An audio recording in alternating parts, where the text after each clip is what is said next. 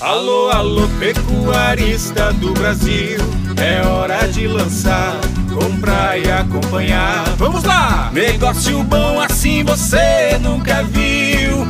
É o Léo Lemes, leiloeiro de Goiás. Léo Lemes, leiloeiro rural. Venha fazer bons negócios, esse aqui é seu canal.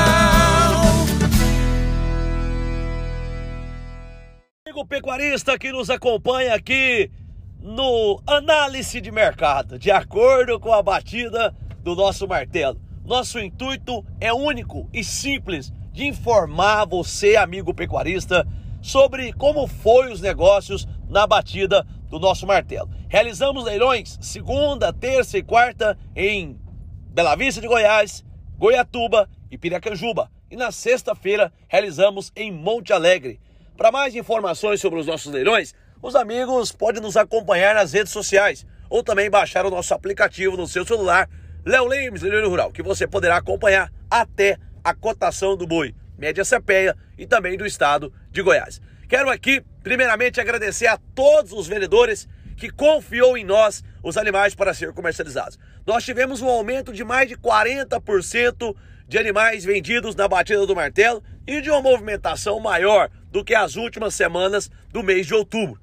Nós também podemos perceber com a batida do martelo dessa semana que a procura por animais aumentou, que o mercado demonstrou que mais uma vez está firme. O pecuarista mais uma vez demonstrou que aqueles que precisou abater os seus animais e teve prejuízo, eles continuam apostando no mercado. Ou seja, não abandonaram o barco, não fizeram como a gente diz há tempo atrás, que não era hora de pular do barco, e sim de tentar tirar a água que a tempestade havia jogado dentro do mesmo. Então, Agradeço muito aos amigos vendedores que participou conosco dessa semana dos leilões e aos compradores que nos agraciaram na batida do martelo. Esses sim são o braço forte desse Brasil. Esses pecuaristas são os homens e famílias que produzem a proteína vermelha que alimenta não só o Brasil, mas também o mundo. Não, peraí. A China ainda não, né? A China ainda não, né? Ah tá, então beleza. Pessoal, a verdade é o seguinte: se a China vai comprar carne ou não, a gente realmente não tem essa informação precisa. Tudo indica que ela retorne às compras logo, para que, assim como a virada do ano, como também o início do ano lá, eles possam comer da nossa boa carne.